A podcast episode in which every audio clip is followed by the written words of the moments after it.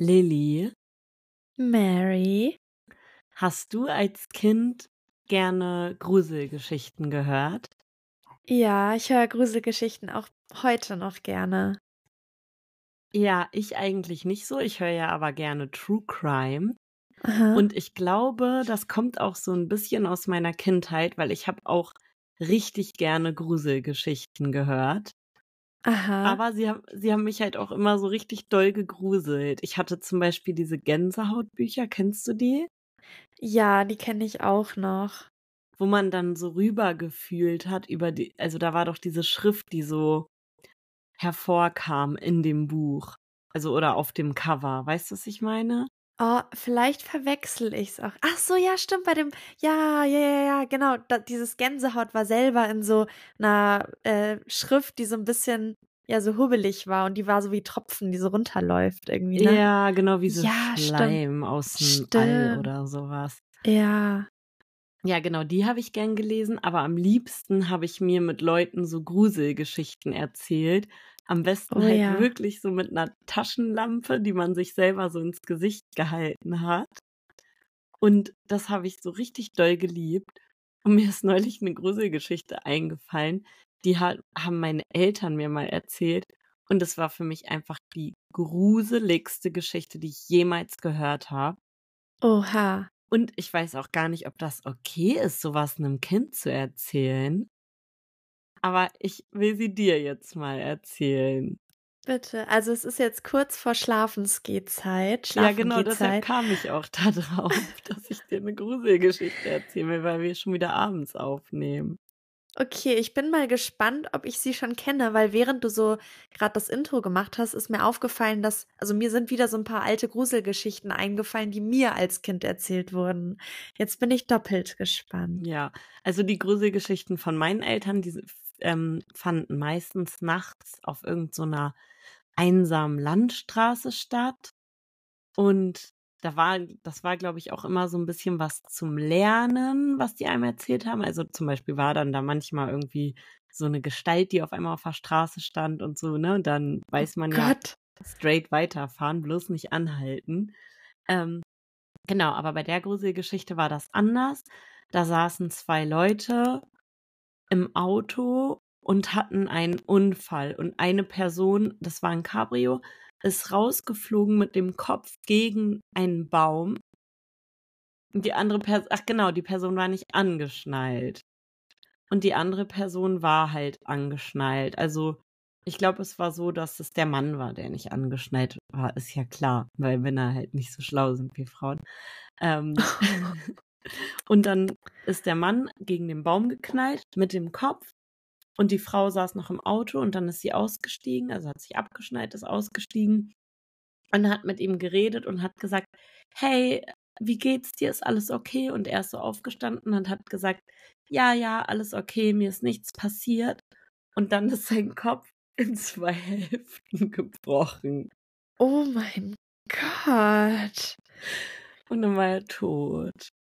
Warte, das haben deine Eltern dir erzählt. Ja. Ich bin gerade so ein bisschen verstört, weil die Gruselgeschichten, die ich jetzt gerade im Kopf hatte, die waren ungefähr so. Ich, ich komme gleich nochmal drauf zu sprechen, aber es ist halt sehr unrealistisch oder halt sehr witzig auch. Und deine ist halt einfach mal richtig creepy, weil mir wurden halt nie so Gruselgeschichten erzählt. Also wir haben die uns irgendwie immer unter Kindern erzählt. Wahrscheinlich gab es immer so eine Psycho-Familie, die das einem ihrer Kinder erzählt hat. Und dieses Kind hat es dann uns bei den ganzen Übernachtungspartys erzählt. Aber erstmal finde ich es interessant, dass deine Eltern die sind, die dir, als du ein Kind warst, die Gruselgeschichten erzählt haben. Also die waren so the parents. Ja. Und die Geschichte, die ist ja, also alleine so ein Autounfall, das würde ich meinem Kind halt nicht als Geschichte erzählen. Das ist voll hardcore. Und dann noch so, so gore-mäßig, dass der Kopf auseinanderbricht. Ja, das war aber die. Ich muss gerade selber vor lachen, weil du so geschockt bist. Ich bin Aber- so geschockt. Soll ich dir mal so eine kurze Kindergeschichte erzählen? ich will nur ganz mir? gleich Okay, kannst ja, du mir ja. eine erzählen. Ich wollte Ja. nur sagen, man muss aber auch bedenken, meine Eltern waren halt voll jung, die waren jünger als wir jetzt. Ja. Also meine Mama hat mich mit 21 bekommen Und das heißt, als sie mir das so erzählt hat, da war sie vielleicht so, ja, da war ich vielleicht so, weiß ich nicht, sieben oder acht.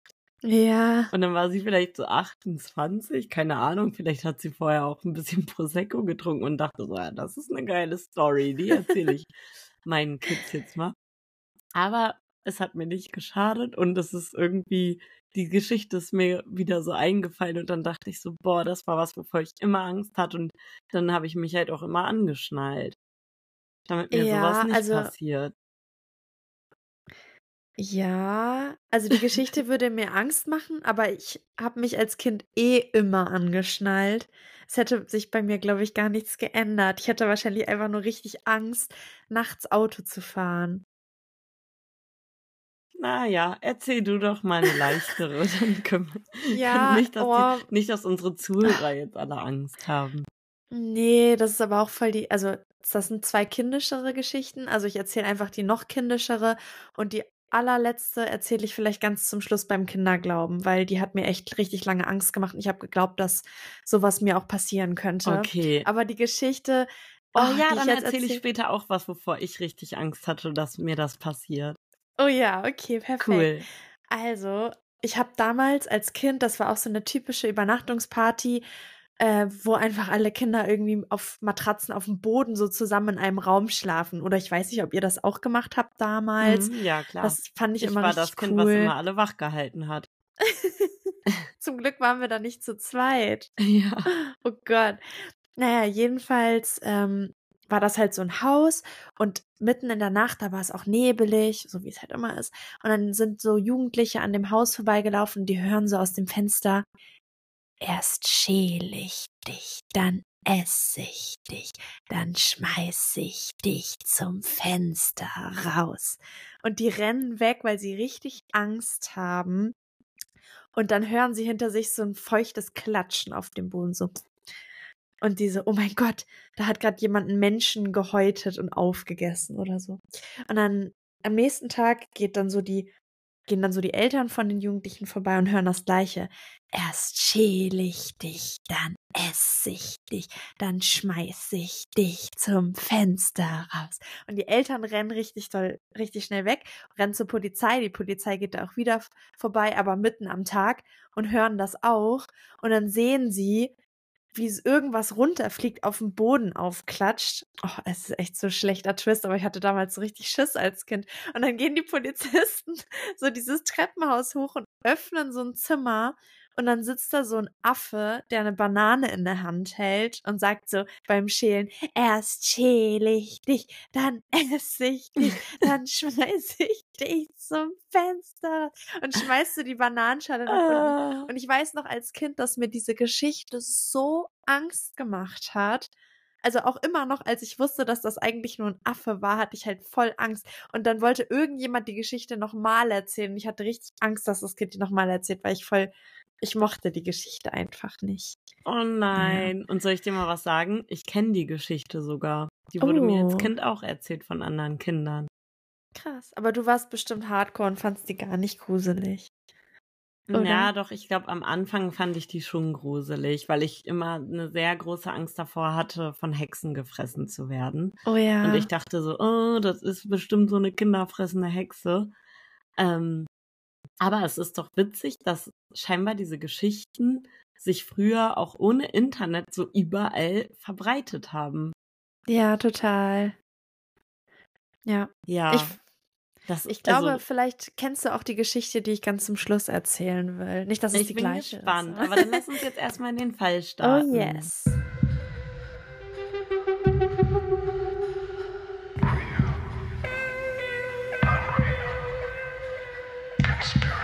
Mystery.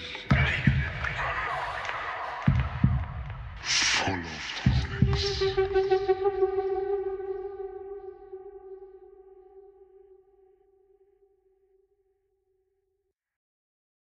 Hi und herzlich willkommen bei Voll auf die Sechs, dem Podcast über Verschwörungstheorien und Mystery. Hier erzählen Mary und ich, Lilly, uns jeden zweiten Samstag einen Fall. Ja, Leute, ich weiß, wahrscheinlich nerv ich euch inzwischen damit, aber die Folge mit dem Unglück am Djatlov Pass macht mich einfach zeitweise immer noch fertig. Und ein Fakt beziehungsweise eine Theorie aus dem Fall haben wir bisher noch gar nicht so genau beleuchtet. Und diese Theorie hat etwas mit einem Mystery-Wesen zu tun, von dem einige Leute ausgehen, dass das Wesen Ursprung der Todesfälle der Gruppe unter dem Djatlov-Pass gewesen sein Oh. könnte. Mary, vielleicht erinnerst du dich noch. Ich habe dir ein Foto davon gezeigt. Weißt du noch, um welches Wesen es sich handelt? Um den Yeti. Genau, heute geht es nämlich um Schneemenschen, auch genannt Yetis. Boah, jetzt Ich- bin ich richtig gespannt. Cool. Cooles Ja. Thema. Also, ich glaube, die meisten Menschen haben irgendwie schon vom Yeti gehört, schätze ich mal. Ähm, der Mythos des Yeti hat seine Ursprünge in den Geschichten der Menschen, die in der Nähe des Himalaya-Gebirges leben. Vor allem in den Kulturen von Nepal und Tibet gibt es schon seit Generationen Erzählungen von einem großen, behaarten Wesen, das in den Bergen liegt. Mary, wie stellst du dir den Yeti vor? Puh, also ich stelle ihn mir eigentlich so von der von der Statur her vor wie ein Mann, wie einen Mhm. großen Mann, vielleicht ein bisschen größer als so der Durchschnittsmann. Ich würde sagen so so zwei Meter zwanzig Mhm. und ganz ganz pelzig von oben bis unten, halt wie ein Mensch, der irgendwie so mit Pelz zugeklatscht ist und ja, also irgendwie wirklich so eine Mischung aus Mann und Bär. Und Mm, ich ja. glaube, ich weiß gar nicht genau, welche Farbe der Yeti hat. Entweder grau oder braun. Mhm. Interessanterweise stelle ich ihn mir weiß vor. Ich weiß gar nicht warum. Wahrscheinlich auch, weil ich immer an diese schneebedeckte Landschaft Ah. denke. Oder ich habe Mhm. halt irgendwie als Kind mal ein Buch gehabt oder so. Ich weiß es gar nicht. Und wenn ich über den Yeti nachdenke, dann stelle ich mir seinen Schädel auch irgendwie so ein bisschen lang und spitz vor.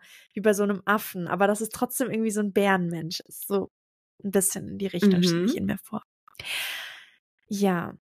Also der Yeti hat seinen Namen von den Sherpa bekommen. Das ist ein Volk, welches vor etwa 300 bis 400 Jahren aus der Kulturregion Kham in den Zentral- und Südhimalaya eingewandert sind.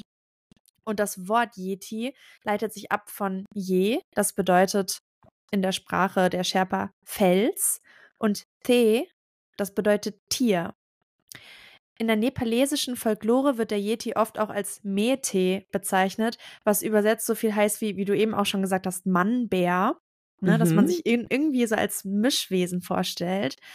Ähm, genauso stellen sich die Leute den eigentlich auch vor. Also wie so ein menschenähnliches Wesen, das in den hohen Bergregionen lebt und auch so ein bärenartiges Auftreten hat. Ähm, in der tibetischen Kultur wird er allerdings als Zute beschrieben. Und das heißt eher Bär-Wolf, also gar nicht so menschlich.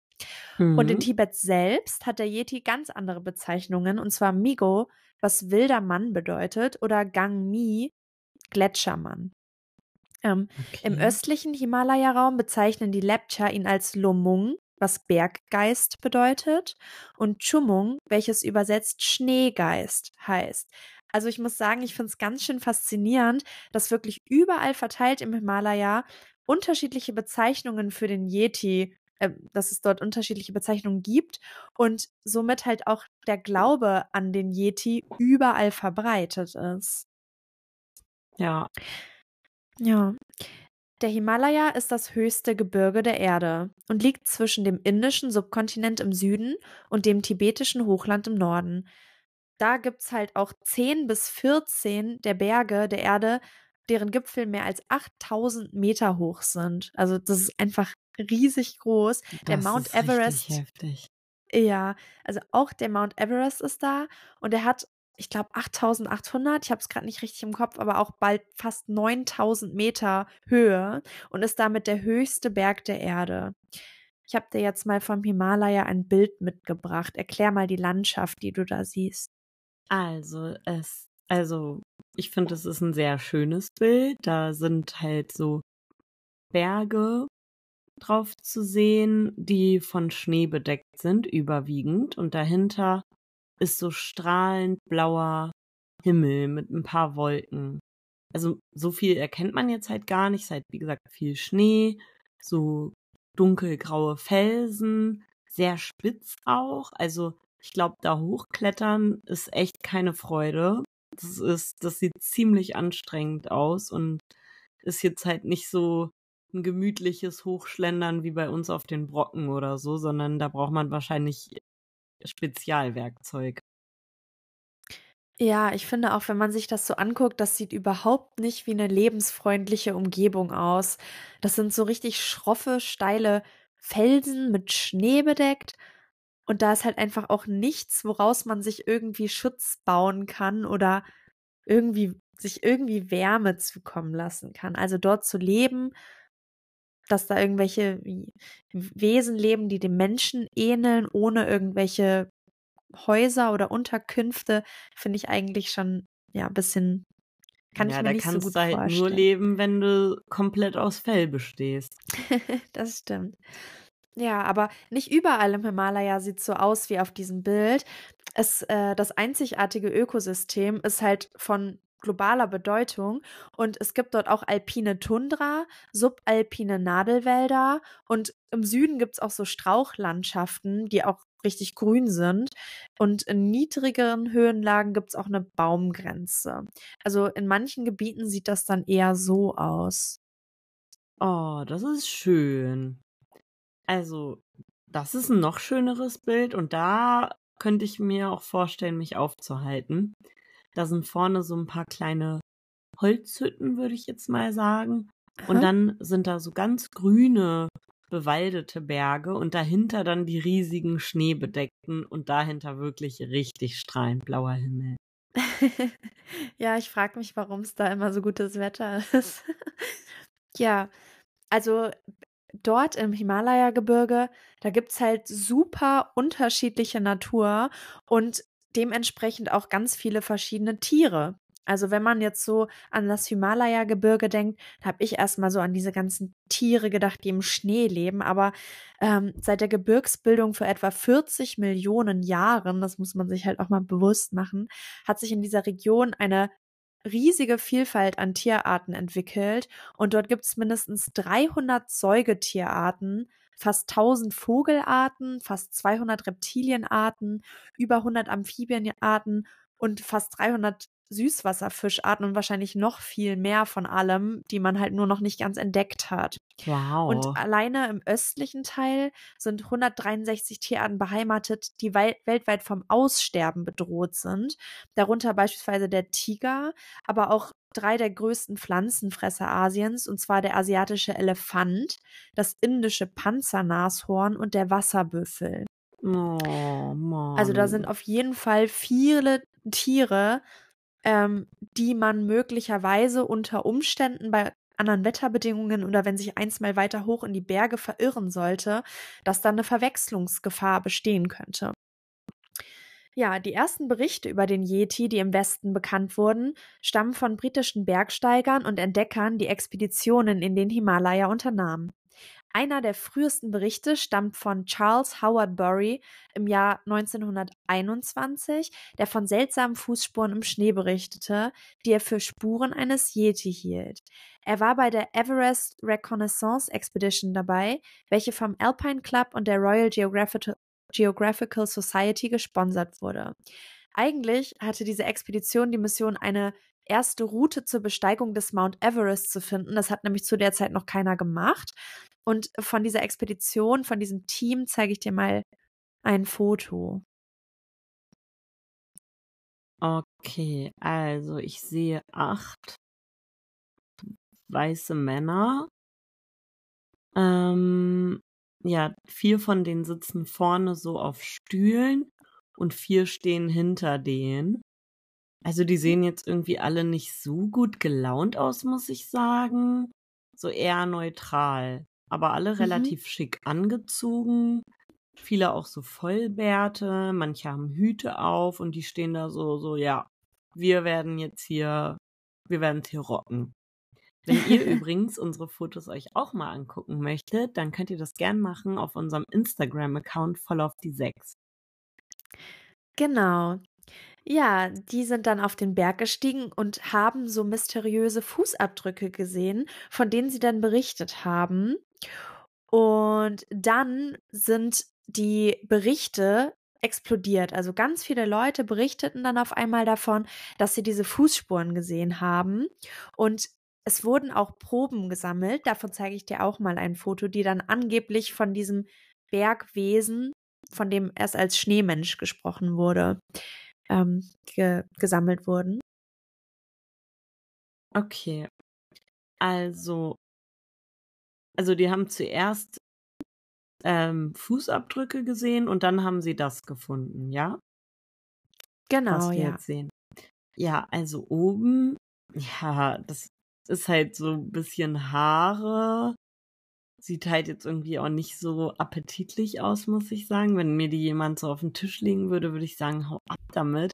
Weil das sind halt das würde so. dein, das würde dein Stiefvater direkt in diese Kiste packen für Ja. eure Feinde. Ja, obwohl ich weiß nicht, ob das für die Feindekiste reicht. So eklig ist es ja auch nicht, aber es sind halt so, so hellbraune Haare, die halt so ein bisschen gekräuselt sind. Also könnte halt alles sein, könnte auch von so einer alten Wolldecke sein. Aha. Und unten ist so ein Knochen, der auf der einen Seite, glaube ich, ein bisschen abgesägt ist und auf der anderen sieht der halt so verkokelt aus. Sieht aus wie ein Oberschenkelknochen. Hm. Der soll jedenfalls auch ein bisschen größer sein als der größte Knochen im menschlichen Körper. Ich glaube, das ist dann sogar der Oberschenkelknochen. Mhm. Ähm, ja, dann hat kurz darauf der griechische Fotograf Tombasi, also 1925 war das, geschrieben, dass er ein Lebewesen rund 4600 Meter über dem Meeresspiegel nahe dem Zemu-Gletscher gesehen haben soll. Und er hat berichtet, dass er dieses Wesen etwa eine Minute lang aus einer Entfernung von ungefähr 150 bis 250 Metern beobachten konnte. Und ich zitiere ihn mal kurz.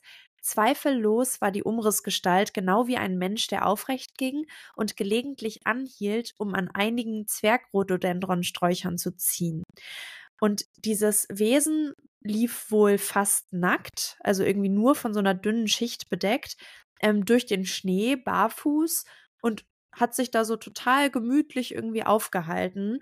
Und der Fotograf hat halt gesagt, das, das konnte kein Mensch sein. Das war total merkwürdig. Ähm, Aber hatte 1900 das Wesen ja. dann gar kein Fell, so wie er das jetzt beschreibt? das konnte er nicht so richtig Ah, erkennen. okay. Es war halt eine Umrissgestalt. Also Mm, er hat es von okay. weitem gesehen, aber das Verhalten dieser Figur hat dort halt gar keinen Sinn ergeben.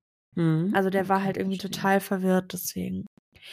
Ja, im Jahr 1951 hat der legendäre Bergsteiger Eric Shipton fotografiert, was er für Yeti-Spuren im Nordosten Nepals hielt. Davon habe ich dir auch noch mal ein Bild mitgebracht. Links sieht man auch im Größenvergleich so eine Spitzhacke. Ah, okay. Ja, also wir sehen da so eine Fußspur im Schnee. Das ist aber kein Menschenfuß, sondern sieht irgendwie anders aus. Also es sieht aus, als wäre das ein riesengroßer, großer Zeh. Dann der Zeh daneben ist auch relativ groß. Und dann sind da zwei kleine. Und was auch auffällig ist, es ist so einfach breiter als ein menschlicher Fuß. Halt wie so Ja. eine Tatze. Das, er, Ja. das erinnert mich an eine Geschichte, als ich mit, weiß ich nicht, 16 oder, ja, ich glaube, da war ich 16. Da habe ich, kann ich ja jetzt sagen, ähm, Bubatz geraucht. So, ist ja bald legal. Bitte nehmt mich jetzt nicht fest. Und mit einer Freundin zusammen und auch getrunken. Und dann sind wir nach Hause und es war, lag Schnee. Und vor dem Hof von meinen Eltern waren auch solche Spuren im Schnee, Aha. die halt wirklich aussahen, als, also, als wäre da ein Mensch barfuß gelaufen oder irgendwas anderes. Und wir haben total Paranoia bekommen, weil wir dachten, das wären Gorilla-Fußabdrücke. Und dann haben wir auch so ein Rascheln gehört und so ein komisches Geräusch, so ein und dann haben wir uns nicht getraut auf den, weil bei meinen Eltern geht so eine lange Einfahrt hoch. Und dann haben wir uns nicht getraut, dahin zu gehen. Und dann sind wir zurück zu unseren Freunden gelaufen und haben gesagt, ihr müsst uns bitte nach Hause bringen. Wir haben Gorillaspuren im Schnee entdeckt. Und dann haben die Jungs uns ausgelacht und meinten so, ey, ihr spinnt doch komplett. Ähm, aber wir bringen euch halt. Und dann haben sie uns gebracht, aber selber einen Baseballschläger mitgenommen, weil die ne- nämlich doch Angst hatten. Und ja, dann haben sie uns halt nach Hause gebracht, es ist nichts passiert. Aber es war dann halt immer so ein Running Gag, ähm, dass es hieß so, ja, der Gorilla war wieder da und keine Ahnung. Oh, wie gemein auch. Aber ich kann es verstehen, wenn man sowieso nicht bei klarem Kopf ist, was Creepiges sieht und dann auch noch gruselige Geräusche, dann kann ich schon verstehen, dass man sich da irgendwie reinsteigert. Ja, und selbst wenn es Menschenfußabdrücke waren, dann ist es ja trotzdem irgendwie komisch, dass ein Mensch barfuß durch den Schnee läuft bei uns auf dem Grundstück. Und was waren das für Geräusche? Keine Ahnung, ich weiß es nicht. Vielleicht war es der Yeti. Du Vielleicht waren kannst das mir ja auch noch mehr über ihn Jungs. erzählen und dann wissen wir, was er Ja, so für Geräusche macht. ja, okay. Den habe ich nämlich nicht in Betracht gezogen damals. Den Yeti, okay. Also, ein Jahr später, nachdem diese Fußspuren fotografiert wurden, fand eine der bekanntesten Sichtungen statt. Und zwar von Sir Edmund Hillary und Tenzing Norgay, den ersten Menschen, die den Mount Everest bestiegen. Und beim Klettern in der Cho-Oyu-Region des Himalayas stießen sie auf ein Stück Haut, das mit blau-schwarzen Haaren bedeckt war. Und die haben dann auch so aufgezeichnet, wie sie sich den Schneemenschen vorstellen.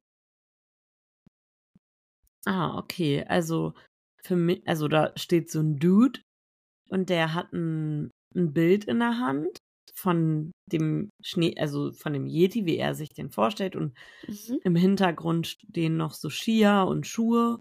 Ähm, ja, und er zeigt das da so ganz stolz. Und die Zeichnung sieht halt für mich irgendwie aus wie ein Gorilla. Überwiegend. Bis, also wie ein Mix aus Mensch und Gorilla.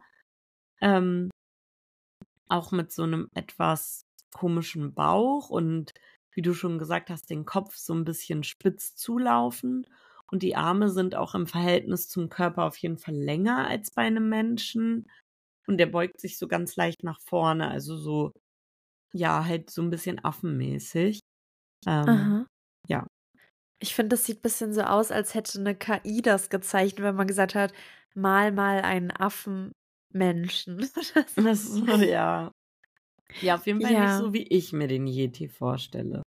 Nee, ich stelle ihn mir auch anders vor, muss ich sagen. Ähm, ja, nachdem Sir Edmund Hillary, der der Dude ist, der das Plakat da hochhält, oder dieses gezeichnete Menschenaffenwesen, ähm, dem wurde dann danach von verschiedenen Klöstern und Mönchen eine Reihe von Yeti-Fällen und Yeti-Sculpts gezeigt, die angeblich aus den umliegenden Gebieten stammen. Also Sculpts sind ja so, das, also diese Haut vom Kopf. Und ich habe Mhm. dir ein Foto davon mitgebracht, nicht erschrecken. Ah, das sieht halt aus wie so ein. Al- Also von der Farbe her sieht es aus, als hätte man das einem Schimpansen vom Kopf entfernt. Hat Aha. halt so ein rot, rotbraun und ja, sieht aus, als wäre da so ein Mittelscheitel. So richtig kann ich es nicht sagen. Auf jeden Fall liegt das in so einer Box, die auch abgeschlossen ist und so komisch drapiert noch mit so einem Tuch drumrum. Ähm, ja, oder es könnte halt so ein Toupet sein oder sowas. Ja, ich finde die Art, wie das dort präsentiert wird, auch irgendwie total unheimlich. Das sieht aus wie dieser Kasten von Annabelle, dieser verfluchten Puppe. Und dann ist da so ein dickes Schloss vor und so ein Seidentuch, was da normalerweise drüber gehängt wird. Also ich finde dieses Foto durch und durch unheimlich, muss ich sagen. Ja. Aber ähm, ja, also es sieht halt für mich auch wirklich aus wie von so einem Affen, als hätte man einem Affen so die, die Kopfhaut abgetrennt. Ja, ein anderes Foto, welches ich ganz witzig fand, äh, von der Bild-Zeitung. ähm, Hm, von wem auch sonst. ja, äh, ich, bin ich auch drüber gestolpert, wo jemand angeblich einen Yeti gesehen hat. Das war auch gerade erst vor kurzem. Auch auf Social Media gibt's natürlich ganz viel. Ähm, in der Bild-Zeitung wurde halt geschrieben, war heute Morgen mit Freunden Skifahren und wir haben ein merkwürdiges Tier in Formigal gesichtet. Was zur Hölle ist das? Okay, also da ist die äh, Bild-Zeitung mit dem Titel Yeti in Spanien gesichtet, Fragezeichen. Und ja, da sieht man halt so eine Schneelandschaft, also so, ein, so einen kleinen ähm, Hang, der nach unten geht und so ein paar Bäume und hinter den Bäumen geht ein Schneemensch lang. Also ein weißer Yeti ist es jetzt diesmal. Und es sieht halt aus wie jemand, der so eine, als hätte eine Person so eine komplette Fellhose an und so eine Felljacke noch drüber geschmissen. ja, Ähm, warte, ich habe dir noch ein Bild mitgebracht, da kannst du ihn vielleicht auch noch mal beschreiben. Ah, okay. Und auch ein Fellkopf, obwohl es vorne so ein bisschen aussieht, als wäre das so eine Kapuze, wo Aha. jemand so rausgucken, also als würde da ein menschliches Gesicht rausgucken, finde ich. Also es Ja. könnte halt auch ein Mensch einfach in so einem kompletten Fellanzug sein. So sieht's für mich zumindest aus. Ja, kennst du diese total bunte Jacke, diese Fell Fake-Felljacke von Desigual, die ich habe, die so total bunt Ja. eingefärbt ist? Die hat halt auch einfach genauso ein Material. Wenn ich mir vorstelle, dass es weiß wäre, würde es genauso aussehen im Schnee. Ja. Ich bin auf jeden Fall jetzt mittlerweile ein bisschen verwirrt, weil ich habe hellbraunes Yeti-Fell gesehen. Aha. Dann wurde von einer blau-schwarzen, von einem Ja. blau-schwarzen Fell geredet. Dann habe ich einen rotbraunen äh, Yeti Skalp gesehen Aha. und jetzt hier einen weißen Yeti. Ja. Also, es ist ja auch so, dass es ganz viele Bezeichnungen für diese, in Anführungszeichen, Schneemenschen gibt. Äh, mal Wolfbär, mal Bärmensch, mal hier und da in unterschiedlichen Gebieten. Vielleicht gibt, sind das ja auch alles irgendwie verwandte Wesen, aber sind halt noch große Fragezeichen dran. So, also wie der Bär, da gibt es ja auch einen Braunbär und einen, einen Eisbär. Und gibt es auch einen schwarzen Bär? vielleicht. Ich glaube auch. ja, Ne? es gibt auch einen Schwarzbär. Ja. Ja, es gibt aber auch noch eine ganz andere Geschichte, wo es jetzt gar nicht darum geht, dass das vielleicht Bären sind. Es gibt nämlich auch Forscher, die glauben, dass eine Population von Neandertalern in verschiedenen Teilen der Erde überlebt haben könnte. Und diese könnten sich auch an das Leben in den Gebirgen angepasst haben. Und zwar habe ich die eine Story mitgebracht in der Nähe von Buynaksk in, in Buynaksk in Russland wieder mal, wo ein Hm. Infanteriebataillon stationiert war. Dort wurde ein merkwürdiger Mann entdeckt, der zunächst für einen Spion gehalten wurde. Und dieser in Anführungszeichen Spion wurde dann in eine ungeheizte Hütte gesperrt, weil er im Warmen übermäßig schwitzte. Und dieses Wesen, ich nenne es mal Wesen, war am ganzen Körper mit so zwei Zentimeter langem struppigen Fell bedeckt. Und die Okay. Innenflächen der Hände und die Fußsohlen und ganz kleine Teile des Gesichts, zum Beispiel auf den Augenlidern, die hatten keine Haare. Alles andere war behaart. Mhm. Und es folgt ein Zitat von Herr Carpetian, der das Wesen untersucht hat. In gewisser Weise sah er aus wie ein Bär. Auf keinen Fall ähnelte er einem Affen. Mir fiel auf, dass seine Hände sehr groß waren und die Finger ungewöhnlich kräftig. Sein Gesicht irritierte mich zunächst, denn ich sah weder einen Kinn noch einen Schnauzbart. Als müsste einfach jeder Mann ein Kinn oder einen Schnauzbart haben. Ja, ich finde dich auch Seine immer super verwöhnt, wenn ich dich Ja. angucke. Total. Seine Nase war nicht breit und platt, aber auch nicht vorstehend. Tatsächlich wirkte das Gesicht menschlich. Es hatte eine ovale Form, das Kopfhaar war lockig, aber nicht lang. Auf dem ganzen Gesicht lag ein leichter Flaum, wie bei einem kleinen Kalb. Seine Genitalien wirkten menschlich. Ich finde es auch witzig, dass sie seine Genitalien angeschaut haben. Perversen, ey. Echt mal.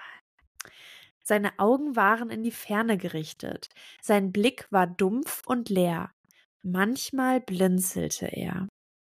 Und konnte der sprechen? Mm, Der hat nicht mit denen gesprochen. Okay. Ähm, der hat halt gar nicht kommuniziert. Er saß wie, ja, wie so in Trance, dann die ganze Zeit in dieser unbeheizten Hütte. Vorher war er in einem anderen Raum, wo er irgendwie, das, es wirkte halt, als wäre ihm total warm. Dabei war das Mhm. halt ein normal temperierter Raum, der wohl immer noch kalt war, weil das halt einfach eine super kalte Region ist. mhm. Ähm, und dann hat der Mann vom Bataillon auch noch mit einer Pinzette so Haare aus dem Körper des Wesens gerupft. oh, Und das Wesen oder der gemein. Mann hat dann nur so gezuckt, also schon reagiert, aber trotzdem war er entspannt und hat stillgehalten und weiter einfach ins Nichts geguckt und so dann und wann mal geblinzelt. Also eine ganz merkwürdige, eine ganz merkwürdige Situation. Aber ein Foto von dem haben sie nicht gemacht. Nein, leider gibt es davon kein Foto. Und dann haben sie Und- den wieder laufen lassen. Ja, also dieser Herr Carpetejan hat gesagt, ja, ihr könnt mit dem machen, was ihr wollt. Und dann hat er einfach ein paar Stunden nicht hingeschaut und dann ist er irgendwann wieder zurück und dachte, das Tier wäre ausgebrochen, weil die Tür so komisch auf war. Und dann haben die aber gesagt, dass sie das Wesen erschossen haben. Oh. Also, Wie war, gemein, also es- warum? Ja, keine Ahnung. Menschen, die irgendwas nicht einschätzen können, reagieren einfach so, weil sie Angst haben, vielleicht. Oder einfach, weil sie dachten, hat den keinen Nutzen oder vielleicht ist es doch ein Spion. Keine Ahnung. Voll Oh, fies. das finde ich ja jetzt irgendwie ganz schön grausam. Ja, ja, vielleicht war es echt irgendwie ein Mensch, der auf eine andere Art und Weise überlebt hat oder ich weiß auch Also nicht. ich muss sagen, wenn es noch Neandertaler-Nachfahren geben würde, das fände ich schon wieder richtig cool irgendwie. Das wäre cool, ha? Ja, das Ja. ist irgendwie, ich weiß nicht, ich finde das immer voll faszinierend, wenn so Wesen aus der vergangenen Zeit überleben. Ich hoffe ja auch, habe ich ja schon in der letzten Folge gesagt, dass es irgendwo noch Dinosaurier gibt im Ozean. Ja, zum Beispiel in Form von Nessie. Ja, Äh, ist zwar nicht der Ozean, aber da haben wir auch drüber gesprochen, dass es vielleicht auch einfach ein Dinosaurier-Überlebender sein könnte. Ja, also einige Zoologen glauben, dass der Yeti ganz einfach erklärt nichts anderes als der tibetische Braunbär oder der Tibetbär sei. mhm. In manchen Himalaya-Sprachen heißt das Wort Yeti übersetzt sogar echt einfach nur Bär. Mhm. Und es gibt auch einen Japaner, der heißt Makoto Nebuka und der hat zwölf Jahre im Himalaya recherchiert und 2003 seine Gedanken dazu veröffentlicht, dass er einfach auch davon ausgeht, dass der Yeti, von dem alle sprechen, wohl nur ein Bär ist. Ich habe dir mal ein Foto von dem Tibet-Bär mitgebracht. Okay, da ist ein ganz großer, ausgewachsener Bär in so einem richtig schönen Karamellbraun. Und der geht gerade auf allen Vieren. Und der hat auch so einen ganz großen, so einen Huckel auf, auf dem Rücken, so wie so eine Bürste. Wenn, wenn mein Hund zum Beispiel böse wird, dann kriegt er, dann stellt sich da auch immer das Fell so auf wie so eine Bürste. Ja. Und ich finde aber, der sieht halt gar nicht aus wie ein Yeti. Der sieht halt aus wie ein Bär, sofort. Und der hat eine ganz andere Statur. Der ist viel No Body Shaming, aber der ist viel dicker als der Yeti. Und wie gesagt, er geht ja auch schon, klar kann er auch auf zwei Beinen gehen, aber er geht auf vier Beinen. Und sein Kopf ist halt auch einfach ganz anders und er hat eine ganz lange Schnauze. Ja, und er hat halt auch so lange Krallen an den Füßen. Also wenn der Fußspuren hinterlässt, dann hat er halt erstens nicht diesen fetten Daumen und diese kleinen knolligen anderen C-Abdrücke passen halt gar nicht dazu. Er ist halt auch wirklich überall, außer an diesen pranken Innenseiten, äh, behaart und er sieht halt einfach auch eins zu eins aus wie ein Bär. Also der Einzige, der sagen kann, dass das ein Yeti ist, ist jemand, der keine Ahnung hat, wie ein Bär aussieht. Ja, aber jeder weiß ja, wie ein Bär aussieht. Ja. Ja, auch diese Pelze, also auch der Skalp, die im Kloster Edmund Hillary gezeigt wurden, entpuppten sich bei genauerem Hinsehen und Überprüfungen als Pelze von Tibetbären. Oh. Ach nee, der, der Skalp nicht. Jetzt, äh, Ah, stimmt, okay. der Skalp, das, bevor ich es verwechsle. Der Skalp, der ging auf Präparation von, ja, so ziegenverwandten Tieren zurück. Ah. also es war wohl okay. irgendeine Bergziege oder eine Gemse oder so. Mhm. Ähm, und die Fußspuren, die von den Sherpas dem Yeti zugerechnet wurden, erwiesen sich in den meisten Fällen als Spuren von Säugern, die halt nicht so groß waren, wie man sich den Yeti vorstellte. Und die übergroßen Spuren können halt diese Spuren gewesen sein von Tieren, die durch das Wegschmilzen des Schnees größer geworden sind und so verzerrt worden sein könnten. Das heißt, es könnte halt auch ein menschlicher Abdruck sein, wenn dann ein Tau einsetzt, dass der dann einfach viel größer dann Ah, ja. vorkommt, wie der ursprüngliche Fußabdruck, schon wenn er frisch gesehen. ist. Ja, und eine weitere Sache, die mir dann eingefallen ist, weil ich das mal bei anderen Tieren im Schnee gesehen habe, es gibt ja auch diesen bestimmten Ga diese Gangart, wie so ein Trottgang, gibt es, glaube ich, auch bei Pferden, dass die so laufen, dass die Hinterfüße eigentlich so fast in die Abdrücke der Vorderfüße gehen. Dadurch können ja auch total große Abdrücke entstehen, Mm. die vielleicht aussehen wie einer. Das kam mir dann noch so in den Sinn, Ah, okay. dass das vielleicht bei manchen.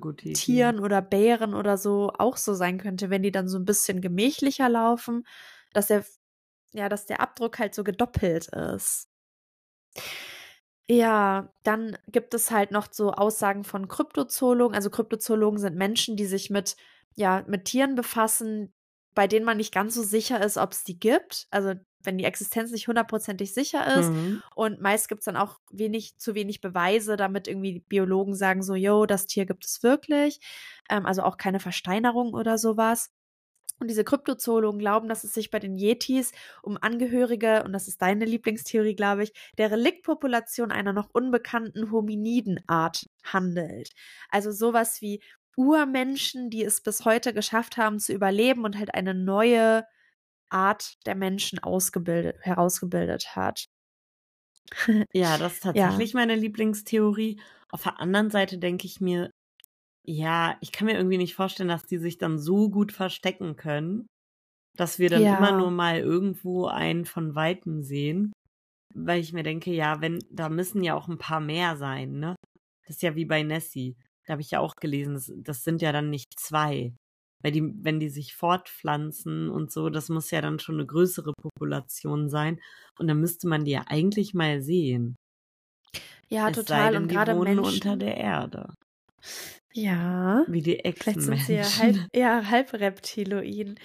Aber gerade bei Menschen ist ja auch so eine Gesellschaft total wichtig. Also Menschen überleben ja nicht komplett alleine. Gerade in so, ja, Gebieten, die halt wirklich raue Lebensverhältnisse haben, benötigt man eine Gruppe von Leuten, die dann unterschiedliche Aufgaben machen. Ne? Einige, die das Feuer irgendwie anhalten, Leute, die das Essen besorgen, Leute, die sich um die Kinder kümmern, damit der Fortbestand dieser Population überhaupt äh, abgesichert ist. Und ja, also es kann eigentlich auch gar nicht sein.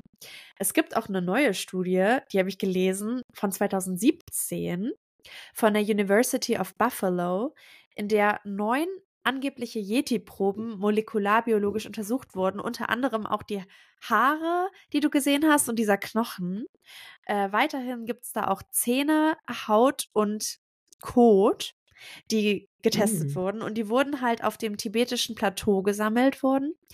Und die Probenergebnisse oder die, die Laborergebnisse haben ergeben, dass die von einem Hund kommen. Also eine Probe kam von einem Hund und die anderen acht Proben konnten dem asiatischen Schwarzbären, dem Himalay Himalaya-Braunbären und dem tibetischen Braunbären zugeordnet werden. Also leider okay. auch keine Yeti-DNA.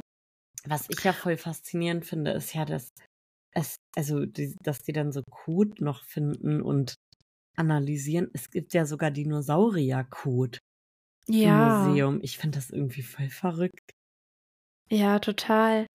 Aber Dinosaurierkot würde ich mir auch angucken. Das finde ich auch total spannend. Ja, Alles, aber trotzdem dann da auf dem. Berg rumzulaufen und so Kackhäufchen einzusammeln, um die zu, ja, weiß ich nicht, finde ich nicht so geil. Ja, gut, aber wenn es für die Wissenschaft ist, also wenn ich irgendwas finden würde, wenn ich gerade nach einem Yeti suche, dann würde ich auch alles aufheben. ja, das glaube ich. Ich habe auch eine eigene Theorie mitgebracht. Ich habe nämlich mal alle Tiere durchgeforstet. Naja, okay, nicht alle. Du hast ja gehört, wie viele Abermillionen Tierarten es im Himalaya gibt. Aber meine Theorie ist, dass es der Takin ist. Hast du davon schon mal gehört? Mm-mm. Ein Takin ist so eine asiatische Ziegenart. Es stimmen natürlich manche Sachen nicht überein, aber als ich dieses Bild davon gesehen habe, dachte ich mir so, ich kann mir vorstellen, wenn das so ganz schräg steht, wie manche Ziegen auf solchen Klippen, ne, dass es aussieht, als würde die aufrecht stehen, dann kann ich mir schon vorstellen, dass selbst ich glauben würde bei schlechten Lichtverhältnissen, dass es ein Yeti ist. Hier, ich zeig dir mal ein Bild davon. Oh, oh, die ist irgendwie voll süß. Die sieht aus wie so eine Ziege auf Steroiden. ja. Die ist oben so. Das erklärt, würde auch die verschiedenen Fellfarben erklären. ja. weil das habe ich mir auch gedacht. so hellbraun. Aha. In der Mitte so, ja, so mittelbraun und hellbraun so gemischt, so gelockt. Und unten an den Ja. Beinen wird sie, wird sie so richtig dunkelbraun. Und an der Schnauze auch so auf der Nase. ist Es auch so dunkelbraun, schon eigentlich schon schwarz. Und dann hat Ja. So Hörner, die halt aussehen, als hätte die so einen Mittelscheitel, die sich so nach oben biegen. Und so kleine süße Ohren und so kleine süße Augen.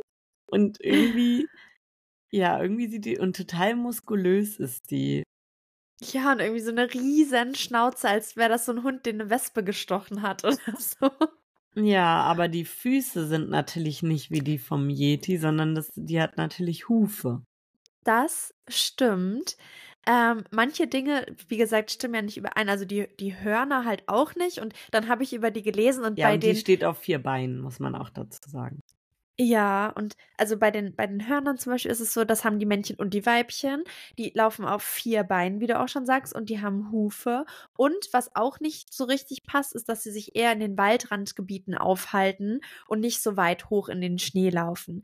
Wenn ich mir jetzt aber vorstelle, es sind schlechte Wetterbedingungen, also so Sichtbedingungen, und dieses weil das ja auch eine Bergziege ist, steht so total schräg, dass es von weitem aussieht, als würde das so aufrecht stehen, dann kann ich mir das schon irgendwie so vorstellen, weil das Ding sieht total muskulös aus und das Fell sieht auch irgendwie so ähnlich aus, wie ich mir das beim Yeti vorstelle. Ja, ich, ich kneife gerade mal die Augen so zusammen und gucke Oh, ich habe noch ein anderes Bild. Soll ich dir noch ein anderes Bild zeigen, vielleicht? auch von der Ziege. Ja. Ja. ja, da steht die jetzt so am Berg. Ah, jetzt sieht man auch, die hat so ein, so ein Doppelkinn irgendwie. Ja. Und also so ein Tier habe ich noch nie gesehen. Die sieht halt Ich wirklich crazy aus. Ja. Aber ja, so richtig sehe ich es nicht, muss ich sagen. Ja. Aber das mit den okay. verschiedenen Fellarten, das ist äh, sehr auffällig. Ja, das war halt auch eins der Sachen, wo ich dachte, okay, was jetzt diese Fellsachen betrifft, kann ich mir vorstellen, dass alle den erkennen. Aber ja. Also, und Es- ma- Ja. ich persönlich glaube, dass der Yeti. Also am coolsten wäre es halt, wenn es so eine, so eine Urmenschenart wäre. Das fände ich aber komisch, dass wir den dann immer noch nicht gefunden haben, obwohl es kann natürlich auch mal sein, dass, ähm, dass der vielleicht Anfang des 19. Jahrhunderts noch existiert hat und jetzt mittlerweile schon nicht mehr, weil es gibt ja auch Tiere, die irgendwie sehr, sehr lange existiert haben und dann nicht mehr, ne? Und wovon es ja noch so, ich weiß nicht, der Dodo, von dem es ja, Ja. noch Exponate gibt, ähm, der hat ja auch wirklich relativ lange existiert, bevor der ausgestorben ist. Also, dass es ja sogar noch echte Überbleibsel davon gibt. Ja, und- total. Deshalb könnte ich mir auch vorstellen, dass es vielleicht so ein Urmensch war, der dann aber Anfang des 19. Jahrhunderts ausgestorben ist. Und weil ich glaube, wenn es jetzt den noch geben würde, dann hätten wir den safe schon gefunden. Ja. Und jetzt glaube ich, das, was gesichtet wird, sind eigentlich immer nur Menschen in irgendwelchen Anzügen, weil auch dieses Bild in der Bild-Zeitung, das war für mich einfach ein Mensch in einem, in einem Schneemenschenkostüm oder einfach in einem, in einem Fellanzug, in so einem Onesie oder sowas. Also es sah für mich absolut genauso aus und ja, das ist Ja, meine Theorie. ja. Ja, ich muss auch zugeben, also es gibt halt auch viele Videos, wo angebliche Sichtungen von Yetis zu sehen sind und die Qualität ist natürlich immer unterirdisch. Und es sieht halt wirklich oft so aus, als hätte einfach ein Mensch ein Yeti-Kostüm angezogen und würde da mit Absicht irgendwie rumlaufen. Es gibt zum Beispiel auch ein Video in Boston, wo angeblich ein Yeti gesichtet wurde, was ja eigentlich überhaupt gar keinen Sinn ergibt. Ähm, aber nochmal zu deinem Gedanken, wenn das jetzt so Ursprungsmenschen und Ursprungsvölker gibt von Überle Überlebenden, ähm, die sich dann weiterentwickelt haben, dann könnte das ja auch eigentlich mit modernerer Technologie zum Beispiel mit Drohnen oder Satellitenbilder äh, besser überwacht werden, dass man das ja schon einschätzen könnte, ob da unerforschte Tier- oder Menschenarten leben. Ja, deswegen. Ja, vor allen Dingen, wenn es überirdisch ist, ne? Also im Ozean, Ja. da bin ich mir ganz sicher, dass Ja, da noch na klar, richtig, ja. richtig krasse Wesen sind. Aber überirdisch glaube ich nicht, dass sich da noch was verstecken kann. Also, Ja. aber vielleicht, ne, so Anfang des 19. Jahrhunderts könnte ich es mir sogar noch vorstellen, weil da waren wir ja noch nicht so weit technologisch, dass man alles abgegrast hat. Ja. Und ich habe gerade nochmal gegoo- gegoogelt, der Dodo ist vor 300 Jahren erst ausgestorben. Oh Mann, ja, krass. Und der sieht auch so süß aus. Wir haben ja, glaube ich, letzt das äh, In Oxford haben wir in Dodo Oxford das gesehen. letzt erhaltene Fell, glaube ich, von einem Dodo gesehen, oder? Gefieder, so, ja, Oder der Dodo ist ja Gefieder. ist ausgestorben, weil der war so zutraulich und als die Ja. als die Menschen damals ähm, auf, auf die Insel kamen, auf der der Dodo gelebt hat, haben die die gejagt und gegessen. Und die Dodos waren halt so lieb und so zutraulich und dann wurden die ganz schnell von den Menschen ausgerottet. Ja, voll fies. Auch wieder wie bei diesem Mensch, den die Russen da nicht einschätzen konnten, den die auch einfach erschossen haben. Ja, Ja. Menschen. Naja. Aber generell nochmal zum Yeti, so die abschließenden Worte. Ähm, ich finde den Mythos des Yeti eigentlich total cool. Ich denke da Ja. gerne drüber nach. Ich fand das als Kind auch immer spannend. Vor allem, wenn man irgendwie so einen Schneespaziergang gemacht hat. Dann habe ich halt auch immer so ein bisschen an den Yeti gedacht damals. Und es, also der verkörpert halt für mich, wenn ich darüber nachdenke, so ein bisschen dieses Unbekannte und weckt meine Neugierde, was es halt sonst vielleicht noch alles gibt. Also dann denkt man ja auch an den Bigfoot, darüber gibt es auch ganz viel zu erzählen. Und die Wissenschaft ist Ach, halt mega stimmt. skeptisch. Bigfoot Ja, ist nochmal was anderes, ne? Ja, genau, da gibt es noch ganz, ganz andere Geschichten. Das, ich wollte es halt heute noch nicht so vermischen, auch wenn es halt auch so ein Bergbär, Mensch, was auch immer ist. Mhm. Aber heute war es erstmal nur der Yeti. Aber bei dem Yeti finde ich es halt auch irgendwie total spannend. Die Wissenschaft ist halt voll skeptisch, aber die Menschen fasziniert dieser Gedanke trotzdem so sehr, dass sie von diesem Gedanken gar nicht ablassen wollen. Also eigentlich auch wie bei Nessie, also dem Mo Seemonster Mhm. vom Loch Ness aus der letzten Folge. Ähm, und der Yeti und ganz viele andere mystische Wesen, die stehen ja für diese Idee, dass es noch in unserer Welt Geheimnisse gibt, von denen wir Ja. nichts wissen, die es zu lüften gibt. Und die Dinge, die wir halt nicht vollständig verstehen, wie zum Beispiel Aliens, ne? Und wir lieben ja dieses Gefühl von Mystik und diese, keine Ahnung, auch die Offenheit für das Unerklärliche. Und ich finde das total spannend und ich kann verstehen, dass man den Glauben und auch die Geschichten weiterträgt. Also ich kann mir auch vorstellen, wenn ich irgendwie eines Tages Kinder haben sollte, dann werde ich denen auf jeden Fall erzählen, dass es ein, oder keine Ahnung, eine Geschichte von einem Yeti erzählen oder von Bigfoot oder von Nessie, das im Loch Ness lebt. Ähm, weil Oder von einem Schädel, Mythen, der gespalten wird. Oh Gott, naja, sowas vielleicht nicht. Aber ja, ich mag halt solche Mythen und ich glaube auch, dass das für Kinder, wenn das jetzt nicht gerade so Schädelspalter-Stories sind, Mhm. ähm, Kindern so die Fantasie beflügelt und Kinder aber auch uns neugierig macht, was es denn noch alles so gibt. Und ich finde es halt auch diesen, diesen Fakt ganz interessant, dass man versucht, immer nach Antworten zu suchen, selbst wenn wir eigentlich wissen, dass es gar keine Antworten gibt. Also wir beide sagen ja auch so, ja, okay, hm, kann ich mir eher nicht so vorstellen, wie auch bei Nessie, ne? Aber Mhm. trotzdem will man doch irgendwie, man hat doch trotzdem immer die Hoffnung, dass jetzt ein Artikel kommt, wir haben Nessie gefunden. Ja, man das würde ist sich eine trotzdem 200 freuen. Jahre alte See. Man würde sich trotzdem voll Ich würde freuen. mich richtig freuen, wenn Nessie gefunden Ja. wird. Ich hoffe, würde dann nur hoffen, dass die nicht in irgendein so Aquarium gesperrt wird. ja, oder Und halt bei dem einfach Yeti direkt getötet. genauso, da würde ich mich auch freuen. ja. So, zum Ende unseres Podcasts kommt ja immer noch ein Kinderglaube, an dem wir uns Geschichten erzählen, die wir früher als Kind geglaubt haben. Und heute haben wir uns ja dazu entschieden, uns gegenseitig eine Gruselgeschichte zu erzählen, die wir als Kind geglaubt haben. Und ich fange mal damit an. Und zwar habe ich früher als Kind oder ich glaube, ich war nicht mal ein Kind, sondern eher eine Jugendliche, ein Buch gelesen. Und da ging es darum, dass eine ähm, Frau bei ihrer Großmutter, glaube ich, übernachtet hat, kurz vor ihrer Hochzeit. Und sie hat sich schon richtig darauf gefreut, den Mann ihres Lebens zu heiraten. Und dann hat sie sich halt fertig gemacht und war so, ja, ne, und ihre Großmutter war auch so ihre engste Vertraute. Also dann hat sie in diesem alten Haus übernachtet, hat sich fertig gemacht und ich glaube, genau, und die Großmutter hat aber bei sich zu Hause alle Spiegel abgehängt. Und die Oh, Großmutter find's selbst jetzt war schon voll gruselig. und die Ja. Großmutter selbst war blind. Und die Frau hat sich ja fertig gemacht für ihre Hochzeit und wollte sich ansehen. Und dann hat sie in einem Raum den, das Tuch von diesem Spiegel Oh abgerissen Gott. und sich im Spiegel gesehen.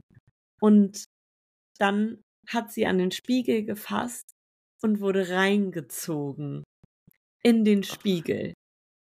Und in dem Spiegel hat eine Frau auf sie gewartet und hat gesagt, entweder du gibst mir deine Augen oder du gibst mir dein Leben. Oh mein Gott. Und die Frau, und dann hat sie gesagt, was? Nein, ich gebe dir meine Augen nicht. Und dann ist dafür die andere Frau in ihrer Gestalt, also in der der Braut, aus dem Spiegel gestiegen.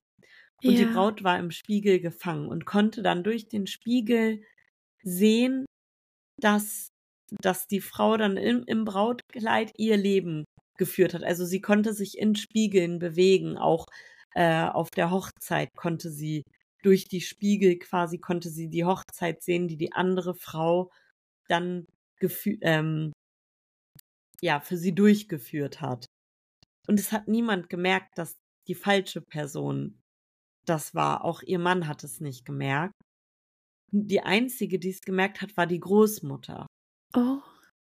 Und die Großmutter hat dann, also wollte ihrem Enkelkind helfen, weil sie war selber schon mal in dem Spiegel gefangen, weshalb sie auch keine Augen mehr hatte und blind war. Oha. Und dann hat sie ähm, einen, einen Hilf, also einen jungen Mann dafür bezahlt, dass er bei ihr putzt und hat ihn den Spiegel putzen lassen. Und dann hat die Braut Ah. den jungen Mann in den Spiegel gezogen und hat gesagt, entweder du gibst mir deine Augen oder du gibst mir dein Leben. Und dann ist sie in dem Körper des jungen Mannes aus dem Spiegel getreten und hat dann mit ihrer Großmutter zusammengelebt und das fanden alle sehr, sehr komisch. Und also okay, das ist- Ende ist witzig, aber diese Geschichte selbst ist ja total schrecklich, dass man halt einfach jemand anderem seinen Körper, sein Leben überlassen muss. Ja, und nachdem ich diese, oh Gott, ich grusel mich jetzt schon wieder, nachdem ich diese Geschichte irgendwann mal gelesen habe, hatte ich richtig Angst vor Spiegeln, weil ich das so Oh. gruselig fand. Aber da war ich wirklich schon ein Teenager. Das haben mir auch nicht meine Eltern mir erzählt.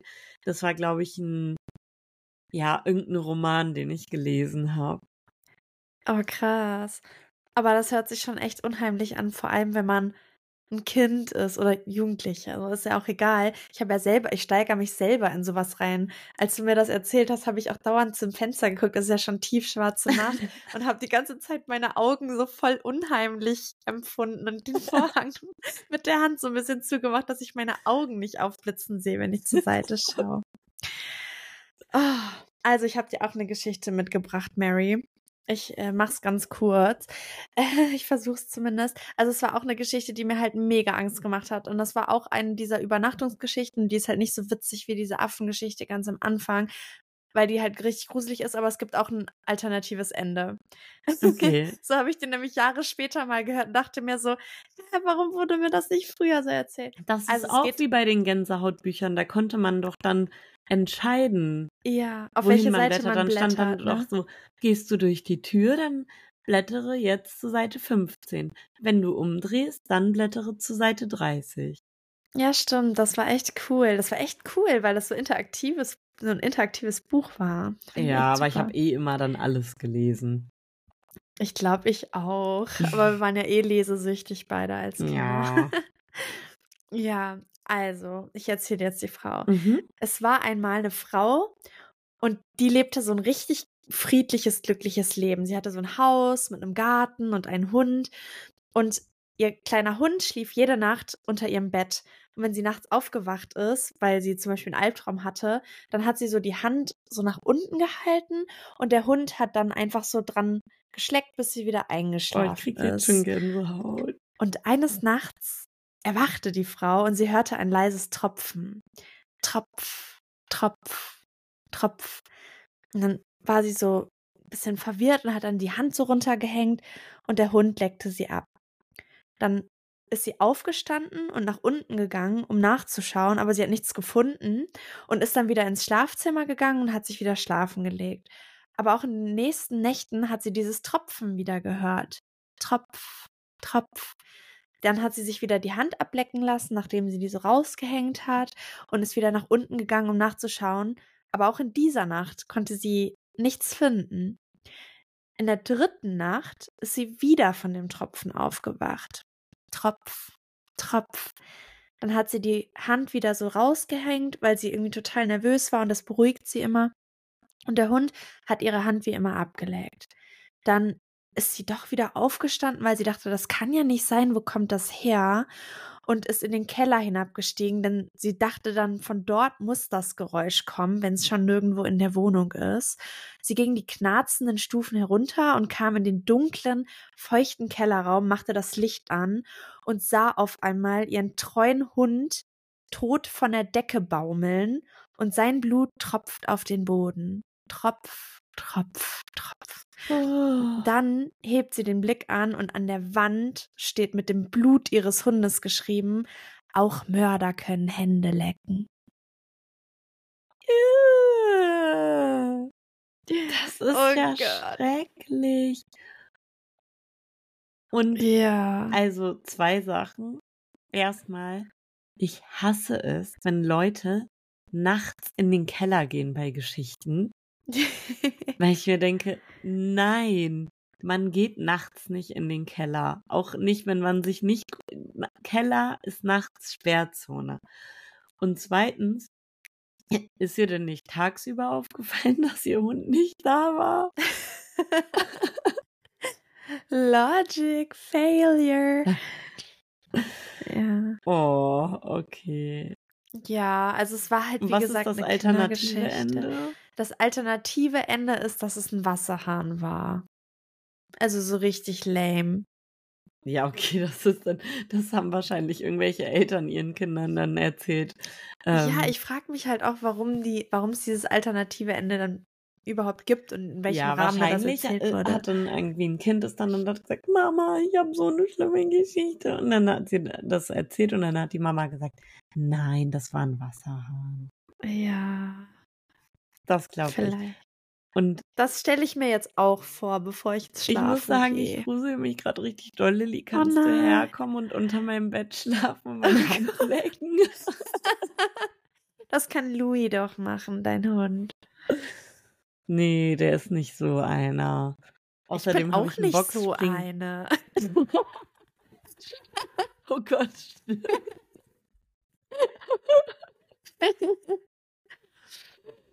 Und ich habe ein Boxspringbett. Ja, da muss man voll die lange Zunge haben oder voll groß sein.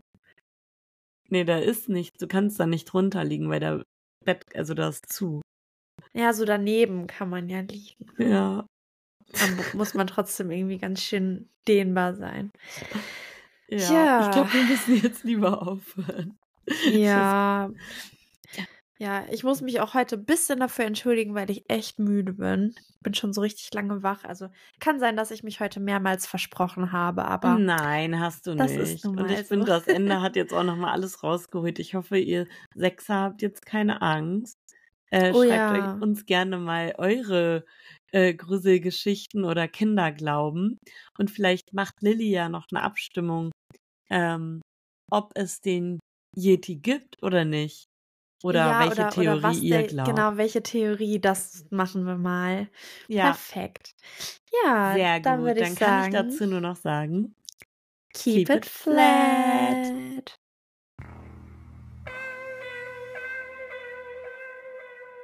Voll auf die Sechs ist eine Produktion von Lillian Sophia Reuter und Marina Matthiesen. Intro Mahir Maulud.